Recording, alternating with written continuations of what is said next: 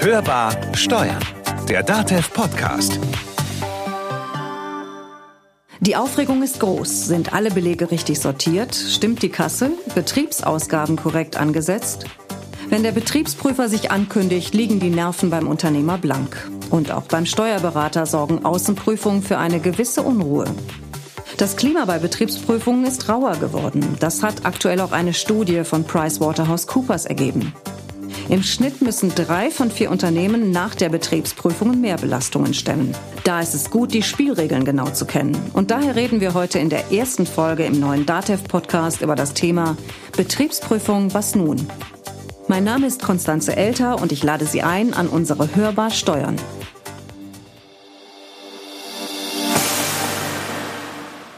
Ich hatte noch keine. Das hat alles meine Steuerberaterin erledigt. Ich war gar nicht beteiligt an der Steuerprüfung. Mit meinem Softwarehaus kann also der Betriebsprüfer mit einem USB-Stick sich die ganzen Daten abrufen. Das ist ein Cockpit und dann kann er sich alles angucken, so wie es das Finanzamt gerne möchte. Ich habe persönlich mit den Leuten gar nichts zu tun gehabt. Äh, der Steuerberater ruft dann zwischendrin mal an, stellt vielleicht irgendeine Frage, was für die unklar war, äh, beantworte ich dem Steuerberater und gut ist. Hörbar im Gespräch. Leider ist es tatsächlich nicht immer so gut. Betriebsprüfungen können jeden treffen. Schließlich soll sich die Finanzverwaltung darum kümmern, dass Steuern korrekt gezahlt werden. Aber wann kommen die Prüfer tatsächlich? Worauf achten sie besonders? Und was können Sie tun, damit die Prüfung einigermaßen entspannt abläuft? Auf diese und andere Fragen wollen wir heute Antworten finden. Und dazu habe ich mir heute zwei Studiogäste an die Hörbar eingeladen. Ulrike Grube ist Rechtsanwältin. Sie leitet bei der Kanzlei Rödel und Partner ein Team von Juristen. Das kümmert sich unter anderem um die Prävention bei kritischen Betriebsprüfungen und auch um die Fälle, bei denen das Kind schon in den Brunnen des Finanzamts gefallen ist. Herzlich willkommen. Hallo. Hans-Anton Walter ist Augenoptiker und führt gemeinsam mit seiner Frau ein Geschäft im fränkischen Georgensgmünd. Er ist Obermeister der Augenoptikerinnung für Mittel- und Unterfranken und daher mit den alltäglichen Problemen des Handwerks vertraut. Sein Beruf, so sagt er, bringt Verantwortung für den richtigen Durchblick mit sich. Etwas, das seiner Meinung nach auch für Finanzbeamte entscheidend ist. Schön, dass Sie bei uns an der Hörbar sind. Guten Morgen. Ja, Frau Grube, Herr Walter, wenn in einem Gespräch das Stichwort Betriebsprüfung fällt, denken Sie zuerst an? Verstaubte Strukturen auf dem Weg zur Digitalisierung. Herr Walter. Ganz banal, es stört im Betriebsablauf. Ich könnte mir vorstellen, dass gerade kleinere Betriebe im Alltagsgeschäft sehr wenig an das Thema Betriebsprüfung denken. Was kann ich denn schon in der laufenden Buchhaltung tun, damit ich einer möglichen Prüfung entspannt entgegensehen kann? Wie sind da Ihre Erfahrungen? Eine Frau heiraten, die das checkt, dann hast du deine Ruhe als Chef. Und äh, zum anderen, was ganz wichtig ist, ist eine durchgehende Kooperation mit einem Steuerberater, der sein Handwerk versteht. Dann hast du wenig Probleme, glaube ich. Frau Grube, wie sind da Ihre Erfahrungen? Was der wichtigste Punkt ist, sich auch auf die Digitalisierung einzustellen, denn seit 2012 gibt es die sogenannte digitale Betriebsprüfung.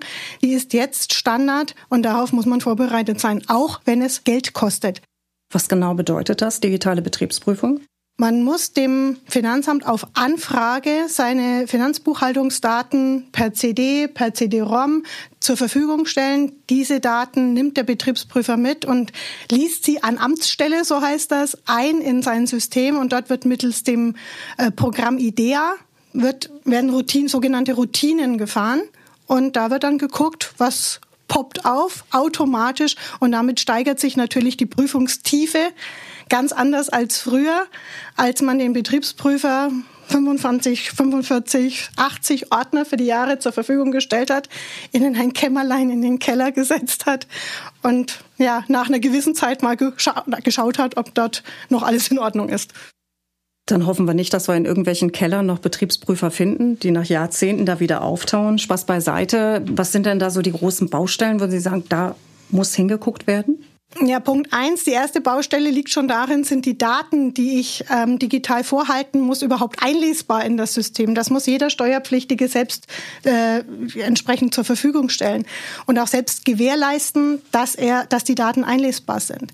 Der zweite Punkt ist, dass man nachschaut, sind alle Belege denn tatsächlich eingelesen? Weil in den Prüfungsroutinen stellt sich sofort raus, Rechen, fortlaufende Rechnungsnummern zu überprüfen. Fehlt eine Rechnungsnummer, wo ist der Beleg? Da hakt der Betriebsprüfer sofort ein und sagt dann, ich möchte bitte den Beleg sehen, warum fehlt der? Gibt es da irgendwelche Besonderheiten? Der zweite Schritt, es lassen sich über verschiedenste Strukturen und über verschiedenste sogenannte Makros auch Prüfungsroutinen abfragen. Da wird dann geguckt, ist der Materialeinsatz wie früher, ist der ähm, Materialoutput wie früher. Da kann man Vergleichsreihen anstellen. Es gibt automatische Vermögensrechnungen, die da ausgespuckt werden. Sie sehen, die Prüfungstiefe ist eine ganz andere, als es in den letzten Jahrzehnten Usus war. Jetzt mal Hand aufs Herz, Herr Walter. Also ich könnte mir vorstellen, dass Sie schon durchaus mit ähm, in Ihrer Branche mit elektronischen Kassen arbeiten. Aber wie weit ist denn da die Digitalisierung überhaupt fortgeschritten, dass man solches Risikomanagement mit solcher Datenanalyse beschreiben könnte, oder? Ja, also die Augenoptikerbetriebe äh, insgesamt äh, sind an sich sehr weit in der Digitalisierung. Das hat aber bei uns auch mit zu tun. Äh, wir sind ja Leistungserbringer für gesetzliche Krankenkassen auch. Da ist es ein Muss. Das geht gar nicht anders, weil wir müssen Patienten- oder Kundendaten abspeichern, protokollieren, dokumentieren und zehn Jahre aufbewahren als solches. Das geht fast nicht ohne PC. Und äh, jetzt kommen wir zum Kassensystem. Da ist es natürlich so, dass, äh, ich sag mal, größere Betriebe, die haben natürlich diese Computerkassen, äh, wo Virense installiert ist. Wir wissen jetzt bei uns beispielsweise, dass äh, im Bereich Augsburg, Regensburg, äh, München äh, da schon einige Kollegen äh, diesbezüglich äh, Kontakt hatten mit Finanzbeamten. Und dann ist es auch so, in jeder Branche gibt es bestimmte Kennzahlen. Und wenn du dich da einigermaßen drin bewegst, glaube ich, haben wir schon ein Level, der mit Ruhe besät ist. Wie oft schauen Betriebsprüfer eigentlich in Unternehmen vorbei und was sehen sie sich genauer an? Mein Kollege Carsten Fleckenstein mit den Details. Hörbar kompetent. Kleinunternehmer trifft die Betriebsprüfung meist seltener als Großbetriebe. Größenklassen regeln hier den Turnus. Ein Garant ist diese formale Voraussetzung jedoch nicht, denn auch kleine Unternehmen können öfter geprüft werden. Auch hat das Finanzamt meist einen konkreten Verdacht, dass die Buchhaltung nicht ganz in Ordnung ist. Eine willkürliche Auswahl gibt es daher nicht. Anlass zur Betriebsprüfung geben unter anderem jährlich stark schwankende Gewinne. Sind die Zahlen wenig plausibel, wird das Finanzamt genauer hinschauen. Auch laxe Termintreue bei Steuererklärungen oder Zahlungen laden den Betriebsprüfer ein. Je nach Branche setzt der Prüfer unterschiedliche Schwerpunkte. Zum Beispiel den Eigenverbrauch und die Auswertung elektronischer Kassensysteme im Gaststättengewerbe. Oder die private Pkw-Nutzung im Kfz-Handel. Selbst nach Veräußerung des Unternehmens ist eine Betriebsprüfung noch zulässig. Am Ende sollte auf jeden Fall alles gut dokumentiert sein.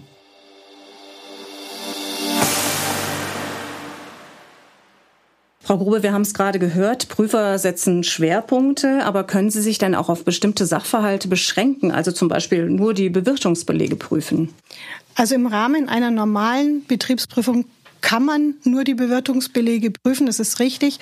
Aber Hintergrund bei so einem Bewirtungsbeleg ist ja auch und vor allem die Umsatzsteuer. Dazu gibt es auch noch andere ähm, Möglichkeiten und Institute, das ist die sogenannte Umsatzsteuernachschau. Die befasst sich konkret mit speziellen, vielleicht aufgefallenen Sachverhalten und speziellen Sachverhalten, währenddessen die normale Betriebsprüfung das gesamte Jahr betrachtet und dort ihre Stichproben eben zieht. Da kann, können auch die Bewertungsbelege zum Beispiel dazugehören. Bei einer Nachschau, also egal ob Umsatzsteuer, Lohnsteuer oder Kasse, kann ja der Prüfer, ohne dass es vorher eine Prüfungsanordnung gibt, vorbeikommen. Das ist die Krux dabei. Da kommt der Betriebsprüfer oder der jeweilige Sonderprüfer und sagt, hallo, hier bin ich und ich möchte jetzt bitte das und das und das. Und da ist der, liegt der Hase schon im Pfeffer? Kann ich bei den elektronischen Kassensystemen sofort auslesen? Gibt ich, habe ich die Stornobelege, die sogenannten Z-Belege bereits richtig aufbereitet? Darauf sind nämlich auch die Betriebsprüfer besonders scharf, weil Stornos heißt natürlich auch, gab es Geld? Ist das Storno richtig verbucht? Ähm, lauter solche Sachen. Und da sollte man schon, wie gesagt, gewappnet sein, täglich äh, seine Dinge richtig erledigen, abheften und dokumentieren. Das ist, glaube ich, das Wichtigste, um sich soweit in den einzelnen Sachverhalten enthaften zu können. Hörbar im Gespräch. Betriebsprüfung, was nun, ist unser Thema heute. Und Ihre Experten an der Hörbar sind die Rechtsanwältin Ulrike Grube und Hans-Anton Walter von der Augenoptikerinnung. Ja, wir haben nun die Prüfungsanordnung bekommen, also wir nicht persönlich, aber der mögliche Betroffene. Und jetzt ist der Prüfer da. Und was passiert jetzt? Im Prinzip ist es so, ich gehe wieder auf den Steuerberater los. Der sieht es ja von außen, also relativ objektiv. Dann gehe ich da eigentlich relativ entspannt rein wenn du einigermaßen äh, das im Griff hast, da im Betrieb und das Geschäft, dann sind auch bestimmte Nachzahlungen bestimmt nicht erforderlich. Jetzt hatten Sie, Frau Grube, ja vorhin schon beschrieben, dass früher der Prüfer irgendwo im, möglicherweise sogar im Keller sitzt. Ähm, das macht man jetzt heute möglicherweise nicht mehr, sondern vielleicht ist man, möchte man sich auch freundlich gegenüber dem Prüfer verhalten, weil man entweder unsicher ist oder sich dadurch etwas erhofft. Gibt es denn da so Dinge, die man tun darf und Dinge, die man vielleicht auch besser lassen sollte? Es sollte ein menschenwürdiger Arbeitsplatz im Unternehmen sein. Also Keller, Stüberl ohne Fenster, ohne Luft und dann Tür zu die Zeiten sind wirklich auch vorbei. Behandeln Sie den Betriebsprüfer so wie, wie einen Geschäftspartner. Ja? Heißt aber in dem Zusammenhang, Sie dürfen ihm einen Kaffee anbieten, Sie dürfen ihm Wasser anbieten. Ob er es dann nimmt, ist nach wie vor eine andere Frage. Ähm, ob er mit Ihnen äh, zum Essen geht, wage ich zu bezweifeln. Das wird er nicht machen, also oder höchst selten. Trotz allem möchte ich aber auch ein bisschen warnen. Also so Themen wie ich gehe mit dem Betriebsprüfer oder ich mache dem Betriebsprüfer äh, die betriebseigene Kantine zugänglich, indem ich ihm eine, eine Karte, auf der er äh, Geld äh, speichern kann und zum Essen gehen kann. Das würde ich ehrlich gesagt nicht tun. Warum? Der Betriebsprüfer ist ja auch dazu da, seine Ohren auf Empfang zu stellen. Und Sie wissen selber, in der Kantine gibt es viele interessante Gespräche.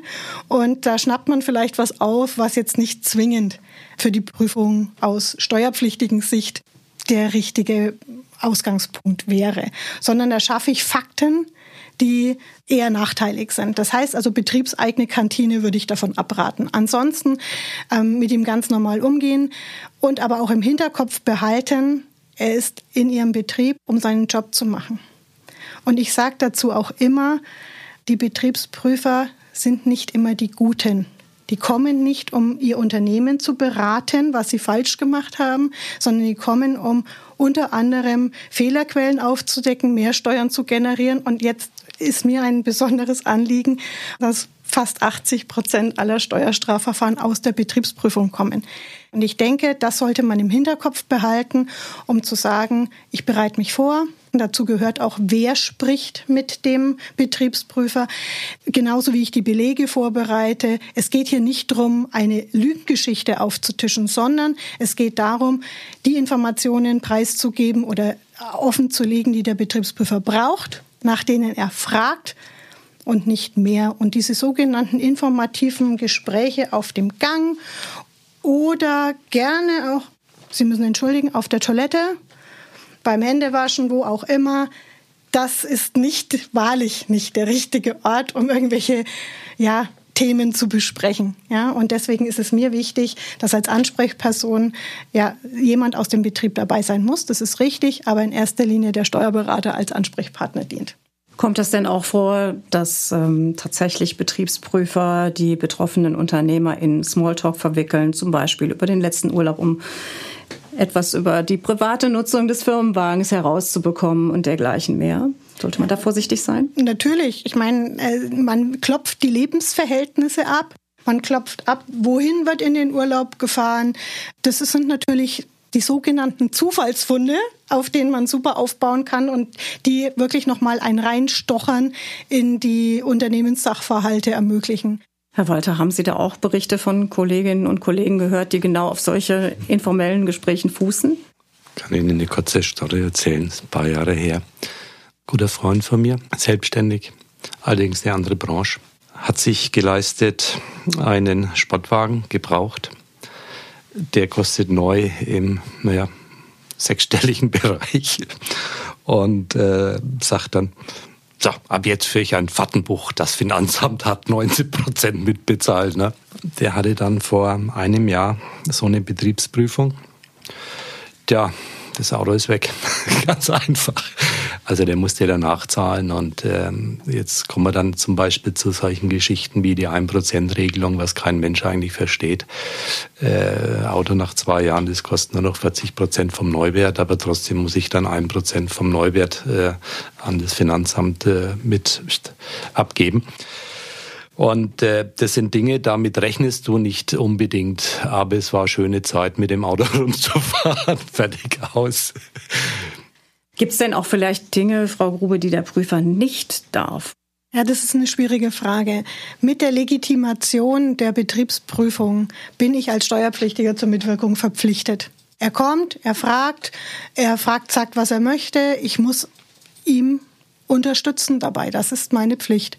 So, die Frage ist aber, ob er in die Privaträume darf, bei einem Unternehmen, das vielleicht als GmbH strukturiert ist und sich nicht im eigenen, ähm, im, im gleichen Haus befindet.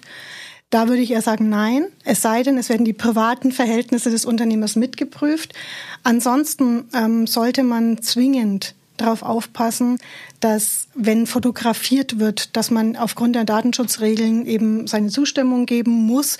Und das kann man sich durchaus überlegen. Ich hätte da mal eine Frage an Sie. Wir sind ja Leistungserbringer im Gesundheitswesen und äh, unsere Umsätze haben ja eine direkte Verbindung zu unseren Kunden Patienten. Mhm darf dann dieser Prüfer, also wenn er sagt, jetzt zeig mir mal die Rechnung da von dem, äh, von dem Umsatz da, von der Brille beispielsweise mhm. bei uns, darf der Prüfer dann in die Daten reingucken, was den Kunden betrifft, weil es gibt ja auch Datenschutzgrundverordnung mhm. und so weiter. Darf er das? Das ist wirklich eine schwierige Frage und angesichts der neuen Regelung zur Daten, äh, Datenschutzgrundverordnung genau. ist es wirklich schwierig. Ich glaube, auf der einen Seite darf er den Umsatz sehen und darf sehen, was los war. Die Frage Kann ich ist, aber gar nicht trennen. Weiß ich, was auf derselben, ja auf, auf derselben drauf. Karteikarte ja. drauf ist, ist mir klar, weil da dann die Frage sich stellt, darf ich das schwärzen? Also darf ich den oberen Teil verdecken, dass man sieht, okay, das war der Umsatz, aber nicht mit wem, weil diese Daten haben ja, hat ja auch die Krankenkasse bereits. Ja. Da könnte er ja über behördeninterne äh, Abfragemaßnahmen ja immer noch fragen. Das heißt, von Ihrer Seite ist die große Frage, ist, das ist eine Art Patientenakten. Patientendaten sind besonders geschützt. Deswegen meine ich, da wird sich noch viel tun. Ob er das sehen darf, kann ich Ihnen jetzt heute so ad hoc ehrlich gesagt nicht beantworten. Ich würde es versuchen, ihm zu sagen, unten den Teil, was den Umsatz betrifft, zu zeigen und oben abzudecken. Es betrifft auch Freiberufler, zum Beispiel ja. Physiotherapeuten, mhm. könnte ich mir vorstellen, sind da ja auch von betroffen, die Leistung erbringen, wo dann eben auch Patientendaten dann da direkt dabei stehen im Zusammenhang mit den jeweiligen Umsätzen. Jetzt findet der Prüfer was. Muss er mich dann während der Prüfung davon in Kenntnis setzen? Sagt er mir das? Im Normalfall Frau sagt Herr er Walter das nicht. Im Normalfall sagt er das nicht. Und wenn ein Verdacht einer Steuerstraftat besteht, müsste der Betriebsprüfer unterbrechen, die Prüfung unterbrechen, ein Strafverfahren einleiten und danach fortsetzen. Warum ist das so? Weil sich dadurch die, der Status des Steuerpflichtigen ändert. Im reinen Steuerverfahren bin ich zur Mitwirkung verpflichtet. Im Strafverfahren habe ich das Recht zu schweigen. Nicht jeder Steuerpflicht, nicht jeder Unternehmer, nicht jeder Selbstständiger ist ein Steuerhinterzieher. Um Gottes Willen, ich möchte so nicht verstanden wissen, werden wissen. Aber ähm, es gibt eben Dinge, die ich nicht nachweisen kann. Da kriegt der mancher Sachverhalt schon eine etwas komische Note aus dem Blickwinkel des Finanzamts. Und leider muss ich sagen, findet diese Unterbrechung nur sehr selten statt. Leider wird es immer noch zu wenig getan. Jetzt gibt es den Schlussbericht vielleicht einen geänderten Bescheid oder möglicherweise eine Schätzung.